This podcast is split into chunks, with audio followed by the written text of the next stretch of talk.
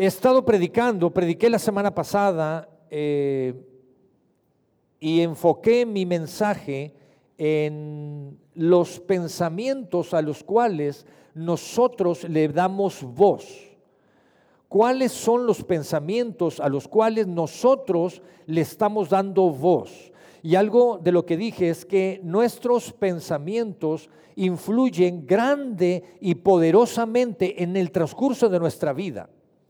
Los pensamientos, nuestros pensamientos influyen grande y poderosamente en nuestra vida.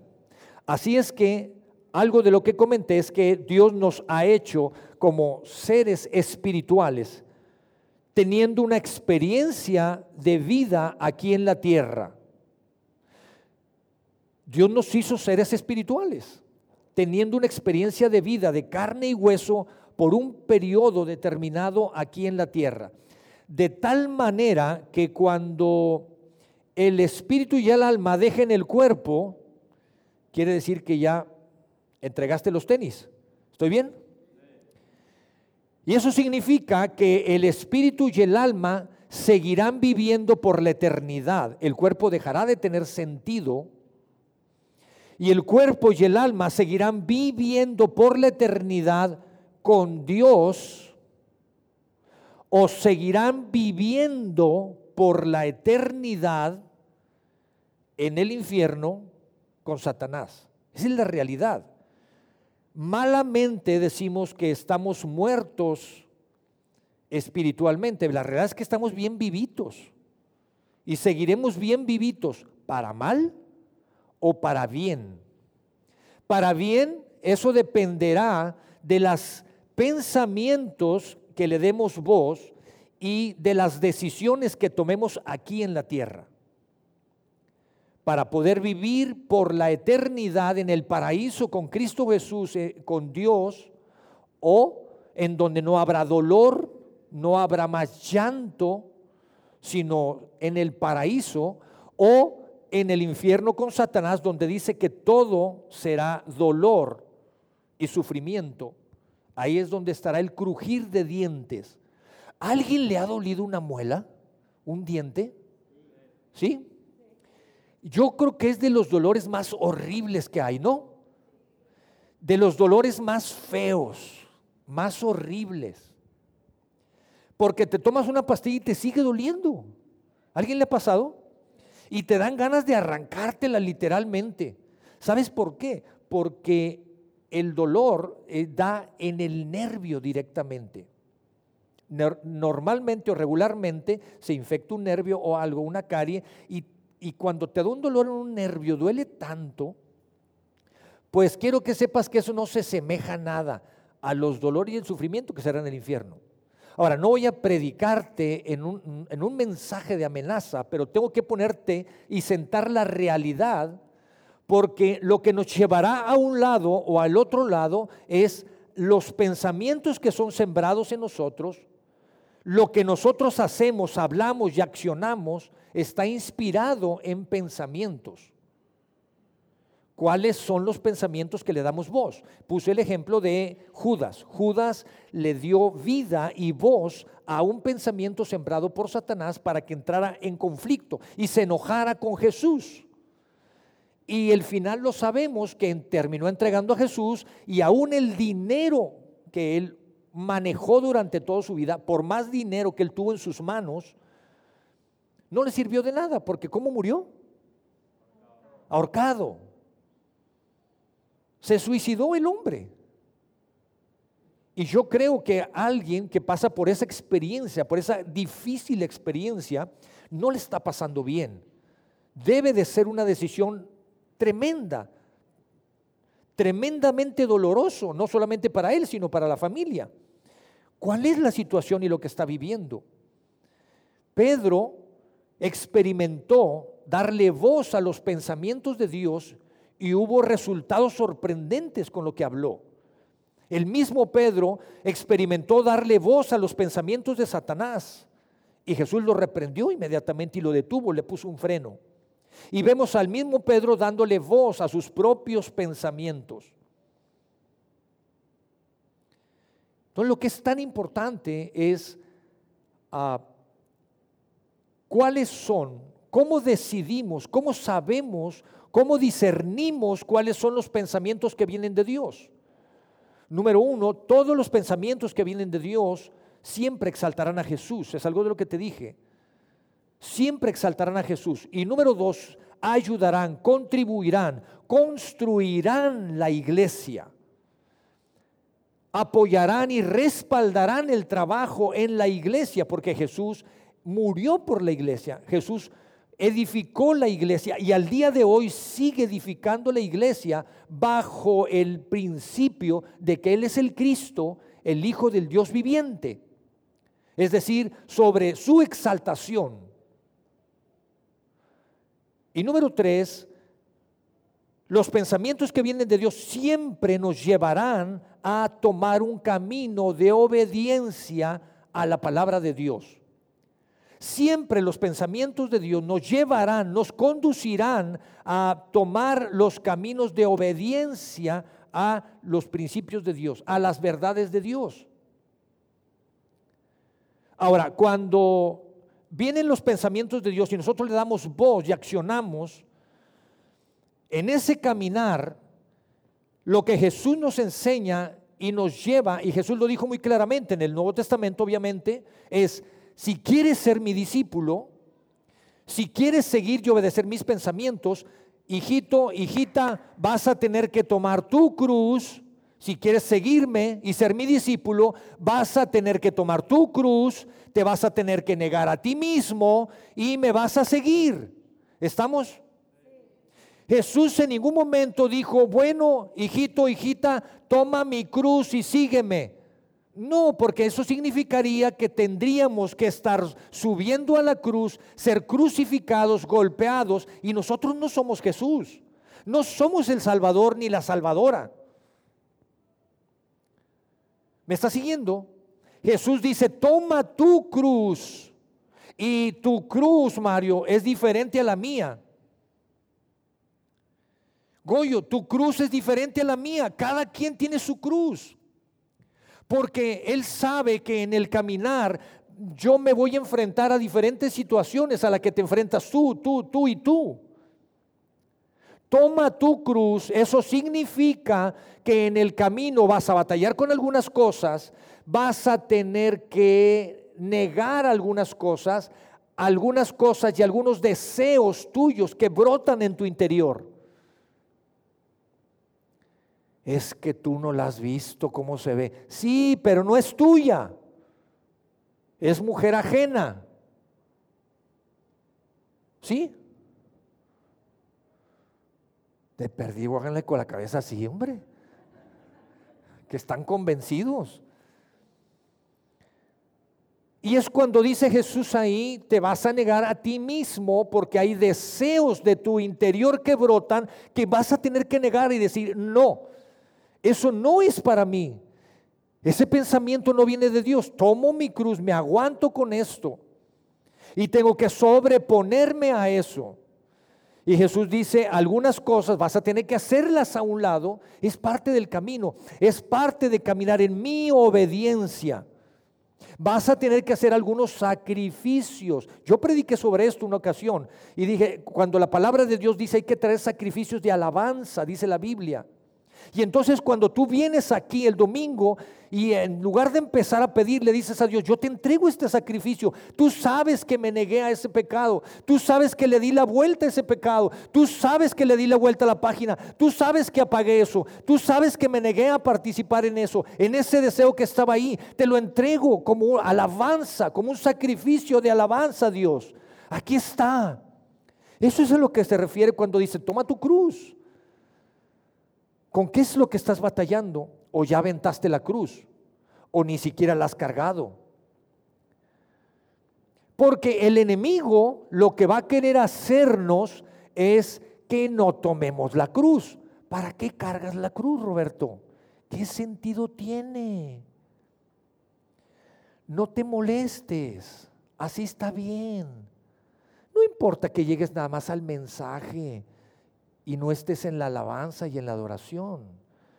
¿Sabes una cosa? Ellos como quiera van a cantar. si estás o no estás. Porque no lo hacen para ti, lo hacen para Dios. Sí, ¿verdad? ¿Cuáles son los sacrificios de alabanza? Porque el enemigo te va a decir, está bien, no pasa nada, estate tranquilo, no te esfuerces. No necesitas estirar tu fe, no necesitas hacer sacrificios de fe. Siéntate, cómete otra empanada. Ah, qué buenas estaban las empanadas anoche, ¿verdad? ¿Sí? Tómate otro café, no te esfuerces. Pero Dios dice, hey, yo quiero que vayas. Uno de mis pensamientos te van a inspirar a que vayas por el camino de obediencia. Y Satanás va a decir, no, te quiero desviar de los caminos de obediencia de Dios. ¿Cuáles son? ¿Cómo podemos discernir que los pensamientos vienen de Dios? Porque siempre exaltará a Jesús. Si eso te lleva a exaltar a Jesús. Y algo que yo te dije y te seguiré diciendo es, no esperes que aparezca en todos lados Jesús, el Cristo, el Hijo del Dios viviente. No tiene que estar escrito. Pero tú sabes que exalta a Jesús y que no exalta a Jesús. Tú sabes que suma a la iglesia y que no suma a la iglesia. Y espero que seas alguien que defienda a tu esposa ante circunstancias difíciles. Porque Jesús defenderá a su iglesia, a su esposa, a su novia. Somos nosotros. Él está listo para defenderte. Porque lo que quiere el enemigo es desviarte de ese propósito. Entonces, recapitulo. Pensamientos inspirados o vos, a los pensamientos que le damos vos, que son inspirados en pensamientos puestos por Dios, te llevarán a exaltar a Jesús, contribuirán, sumarán, edificarán la iglesia. Tres, te llevarán por el camino de obediencia. ¿Qué son las cosas que los pensamientos, tenemos que discernir cuáles son los pensamientos que vienen por Satanás?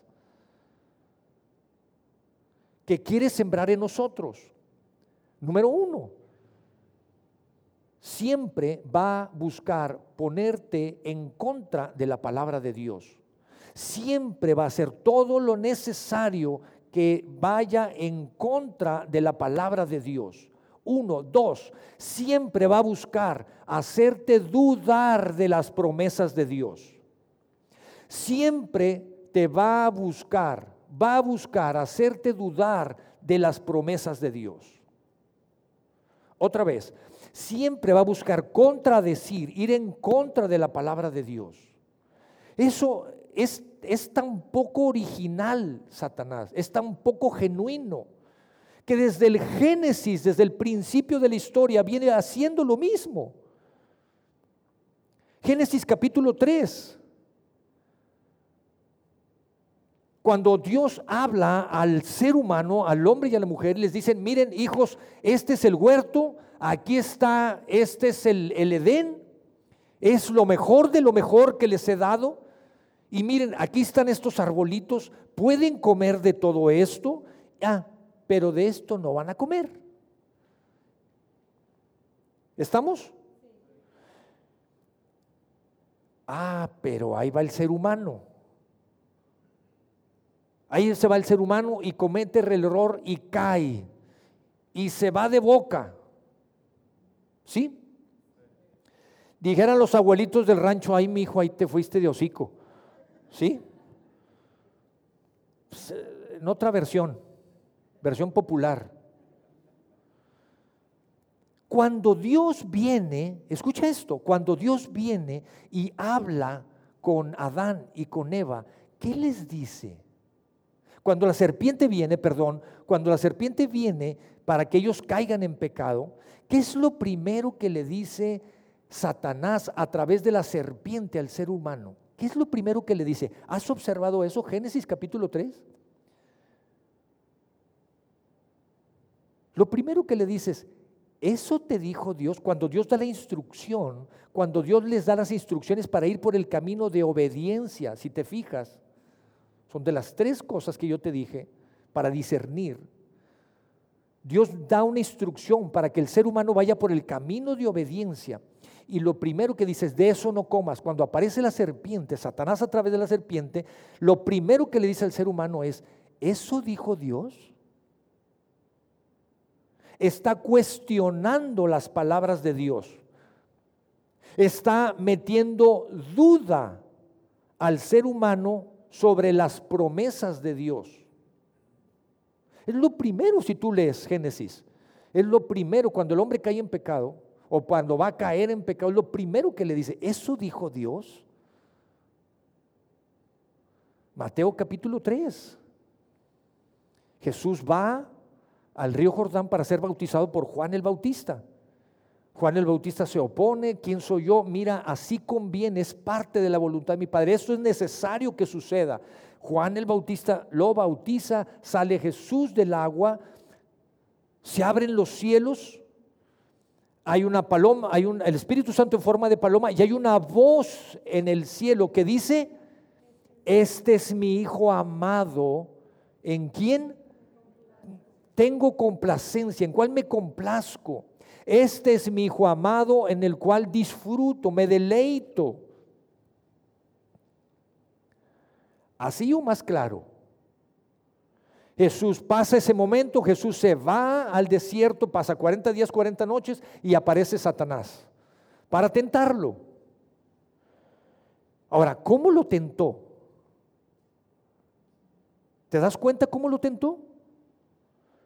Jesús aparece y le dice, si eres el Hijo de Dios, oh caray, pues ¿qué no acabas de escuchar? Por el mismo Dios, ¿qué no escuchaste las palabras del propio Dios que está diciendo, este es mi Hijo amado? Pero las palabras de Satanás van directo a Jesús para ponerlo en contra de las palabras de Dios si eres el Hijo de Dios, si es cierto que eres, está poniendo en duda las palabras de Dios. Y lo que va a querer hacer en tu vida y en mi vida es que nos ponernos a ir en contra de los principios de Dios y ponernos a dudar de las promesas de Dios. El problema es que a veces nos vamos de, de boca. ¿O no es cierto? Y el problema es que le echamos la culpa a Dios. Ese es lo más grave cuando Dios dice, hijo, ponte al tiro. Para eso escribí la Biblia, para que la leas. Y lo primero que hace Satanás es decir, si es cierto que eres el Hijo de Dios, ah, estás dudando de mi Padre. ¿Quieres que dude de las palabras de mi Padre? Y a veces ahí vamos nosotros, híjole, pues esto no es para mí. Oh, eso de la iglesia no es para mí, es para otros. Te, están empezando a quemar los pies, hijo. Te estás acercando al fuego y todavía dices que no es para ti. No es para ti que vivas una vida religiosa, es para ti que conozcas a Dios y que aprendamos a vivir nuestra vida diaria con Cristo Jesús.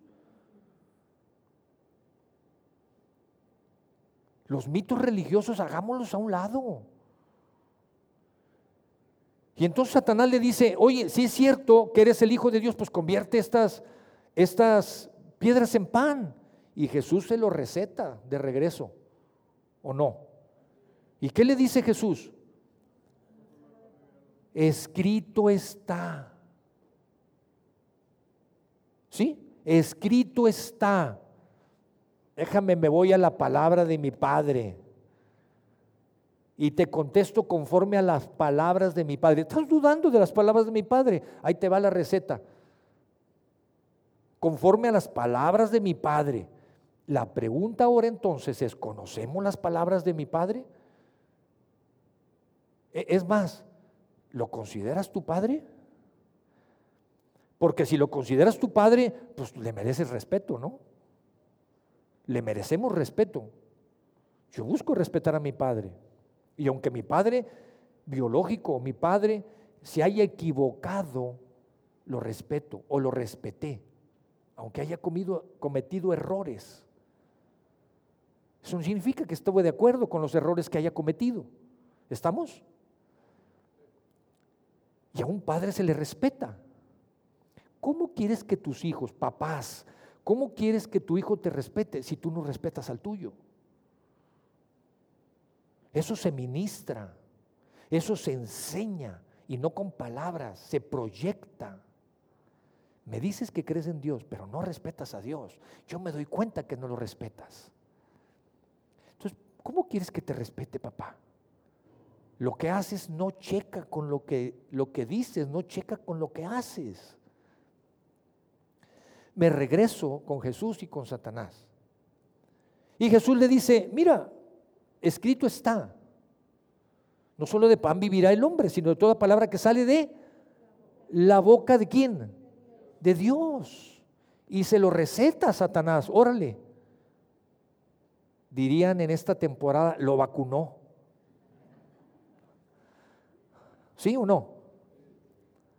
Y doble dosis. Tómala. Ahora, la pregunta en la que regreso es, ¿conocemos la palabra de Dios? Yo te invito, mira, se ha hecho un gran esfuerzo por dos lados Ceci ha trabajado todo el año con devocionales, preparar los devocionales, equipo de diseño, ha hecho un gran esfuerzo el equipo de diseño, dale un aplauso al equipo de diseño. Ellos nunca aparecen, nunca aparecen en escena, pero ellos le dan forma para que se vea bonito, a ver si te animas a agarrar el, devocional.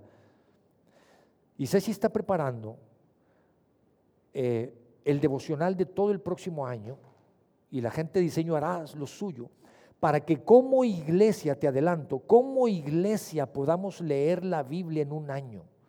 Nuestro propósito y objetivo es que la iglesia leamos la Biblia, toda la Biblia el próximo año. ¿Sí? ¿Quién se apunta? Ahora, tenemos que poder conocer la palabra de Dios. Y a veces, como es un tanto difícil leerla, ¿por dónde empiezo? Y aquí me dices que para acá y para allá. Lo que está diseñando Ceci es poder leer la Biblia cronológicamente. ¿Cómo fueron sucediendo los hechos? Para que pueda hacerte, se te pueda hacer más fácil. Y cada día va a salir y te va a llevar de un libro y te va a llevar de regreso porque se va a leer de manera cronológica. ¿Estamos? Cierro el paréntesis, apúntate, anímate. Es clave, no te estoy diciendo que te lo aprendas de memoria porque ni yo me la sé de memoria, pero que venga a tu mente, ¿cómo vas a responder cuando el enemigo siembra un pensamiento que no viene de Dios sino de Él para sacarte del camino de obediencia y robarte las bendiciones de Dios? Puedas reaccionar y saber y contestar conforme a la palabra de Dios. Es lo que hizo Jesús. Y Jesús le dice, hey, espérate, Estás queriendo que dude de mi Padre. Así no es. Él te va a querer poner en que dudes de la palabra de Dios y va a querer ponerte en contra para que dudes ah, de las promesas que Dios tiene preparado para ti. Escucha esto y quiero que me acompañes a leer en la Biblia, Santiago capítulo 3, verso 2. Dice, es cierto que todos cometemos muchos errores, pues si pudiéramos dominar la lengua, seríamos perfectos, capaces de controlar en todo sentido, controlarnos en todo sentido. Podemos hacer que un caballo vaya donde queremos si le ponemos un pequeño freno en la boca. También un pequeño timón hace que un enorme barco gire a donde desee el capitán, por más fuertes que sean los vientos. De la misma manera, la lengua es algo pequeño que pronuncia grandes discursos. Así también una sola chispa puede incendiar todo un bosque. De todas las partes del cuerpo, la lengua es una llama de fuego. Es un mundo entero de maldad que se corrompe, que corrompe todo el cuerpo. Puede incendiar toda la vida, porque el infierno mismo la enciende. Y quiero que imagines esto, a Dios atrás de tu lengua, sembrando pensamientos queriendo influir en tu lengua para que lo que hable tu lengua sean sus pensamientos, sus bendiciones, sus planes que tiene preparados para ti y para tu familia. Pero Satanás está del otro lado queriendo sembrar sus pensamientos y que le des voz, que tu lengua le dé voz a, tus a sus pensamientos y entonces empiece a incendiar tu vida. Y cuando no discernimos y no nos damos cuenta, cuando no nos detenemos a pensar, a ver, quieto, vamos a ver, ¿y ese pensamiento de dónde viene? Cuando no hacemos eso y le damos rienda suelta a la lengua, se encienden nuestras relaciones y hay conflicto en el matrimonio. Hay noviazgos que están en conflicto y todavía ni siquiera se casan. espérate que vivas con ella. O espérate que vivas con él. Y em, entonces empiezan a incendiar nuestras relaciones con nuestros propios hijos, con nuestros padres. Se empiezan a incendiar nuestras relaciones laborales, sociales. Y empezamos a culpar a los demás y a culpar a los demás y a culpar a los demás. Ahora, observa esto. Lo primero que tenemos que hacer es analiza, siéntate, toma un tiempo los pensamientos de dónde vienen, discierne. Te acabo de dar algunos puntos. Fue lo primero que Dios le dijo a Adán y a Eva. Cuando finalmente cayeron en pecado, viene Dios y los busca. ¿Dónde están? Hey, ¿A dónde se me fueron? ¿Estaban escondidos o no? Porque les había dado vergüenza porque se dieron cuenta que estaban desnudos y se dieron cuenta que habían pecado. Lo primero que les dijo Dios, ¿qué fue? Tenemos que estar listos para cuando leas, aunque sea un versículo, ora y busca ver qué es lo que Dios te está revelando en ese versículo. El Espíritu Santo te lo va a revelar, pero necesitas pedírselo. Lo primero que le dice Dios a Adán y a Eva es, ¿y eso quién te lo dijo? ¿Te das cuenta? Vemos a Satanás diciéndole a Adán y a Eva, eso fue lo que dijo Dios, queriendo meter duda en la palabra de Dios. Pejan, caen en pecado, se esconden, se dan cuenta, viene Dios y les dice, ¿quién te dijo eso? Eso que estás hablando y que has aceptado como una verdad, ¿quién te la dijo? Déjame ver de dónde vienen esos pensamientos. Hijita, hijito, analízalo. Siéntate, pon un alto, un freno. Evalúa. Tómate unos minutos. Y entonces es cuando Adán dice, pues aquí mi vieja fue la que me, me dijo o no. Y ella, pues la serpiente. Y empezó la bolita a circular. Lo primero que Dios le dijo, lo primero que le pregunta al hombre es quién te lo dijo. Pregúntate, cuando hay un pensamiento, cuando hay una idea, cuando vas a ejecutar algo, ¿de dónde viene ese pensamiento? Exalta el nombre de Jesús, edifica la iglesia o me pone en contra de los principios de Dios, va en contra de los principios de Dios.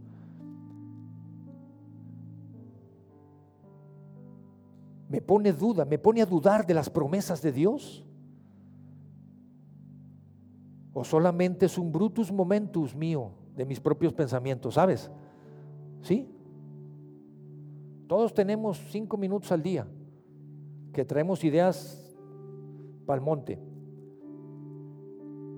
¿De dónde vienen esos pensamientos? Es lo primero que Dios le dice al hombre. ¿Te lo has preguntado? ¿Te has sentado para poder observar? Para poder ver esto? Porque el enemigo va a querer encender la lengua para que quemes tus relaciones, para que se queme tu vida. Dios tiene planes de bien y no de maldad, Jeremías. Pero mira lo que dice, y cierro con esto, segundo a los Corintios, quiero leerlo, segundo a los Corintios capítulo 10, pues aunque andamos en la carne, no militamos según la carne, porque las armas de nuestra milicia no son carnales, no te andes peleando, sino son poderosas en Dios para la destrucción de fortalezas, derribando argumentos y altivez que se levanta contra qué? Es lo que hizo Satanás, poner al hombre en contra del conocimiento de Dios y llevando cautivos todos nuestros pensamientos a la obediencia de Cristo Jesús. Aquellas ideas que nosotros no detenemos, que no tomamos, evaluamos, discernimos, que vienen del enemigo, si no lo hacemos, va a empezar a levantarse un argumento en mi vida. Y vamos a empezar a meter excusas, argumentos. Si no detenemos esos argumentos, se van a convertir en una fortaleza. Por eso dice que hay que destruir fortalezas. Pensamientos que no hemos detenido, que argumentamos ¿Por qué no llego temprano a la iglesia? ¿Por qué no voy a la iglesia? ¿Por qué no bendigo a mis padres, a mis hijos, a mis hermanos?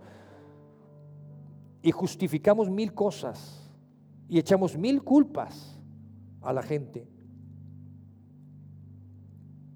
Y esos argumentos se terminan convirtiendo en una fortaleza. Que esa fortaleza va a ir en contra del conocimiento de la palabra de Dios y no dudes en que empiece a haber argumentos en tu vida. ¿Para qué leo la Biblia todo el próximo año? Qué aburrido. Mejor me aviento la del Chapo. A ver cómo va. ¿Para qué? Pues para que se te caigan todas las fortalezas que están ahí adentro. Ahora tú puedes decir, me va bien, vivo bien, qué bueno, felicidades. ¿Cuántos años tienes? Un día se van a acabar esos años. Y va a venir la verdadera vida por la eternidad. Y ahí es donde se pone sabroso. Lo de aquí es pasajero. No significa que no lo disfrutes y que no trabajemos para ser felices. Adelante. Dios desea eso. Jeremías capítulo 29, verso 11, si no me estoy equivocando. Dios tiene planes para nosotros. Dios tiene planes de bien para nosotros y no de maldad, no de calamidad. ¿Podemos ponerlo? Dios tiene planes de bien para nosotros, de bendición a fin de darles un futuro y una esperanza. Dios no solamente está pensando en tu vida eterna, lo cual es sumamente importante, también está pensando aquí en la tierra para que tengas planes y un futuro aquí en la tierra, para que vivas felizmente casada y felizmente casado, no atormentadamente casada ni atormentadamente casado. Ahora me encanta la versión Reina Valera, porque dice, yo tengo pensamientos. ¿Sabes? Dios te inspira tus pensamientos. Esos son los planes de Dios. El punto es nuestro trabajo, el paso que damos atrás de nuestro trabajo. ¿Estamos conscientes de ello, de lo que representa conocer la verdad de Dios? le damos valor e importancia. Hombres.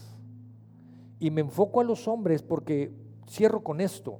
Cuando Dios va al, al, huerto, al Edén, y busca a Adán y Eva, ¿también te has dado cuenta lo que hace Dios?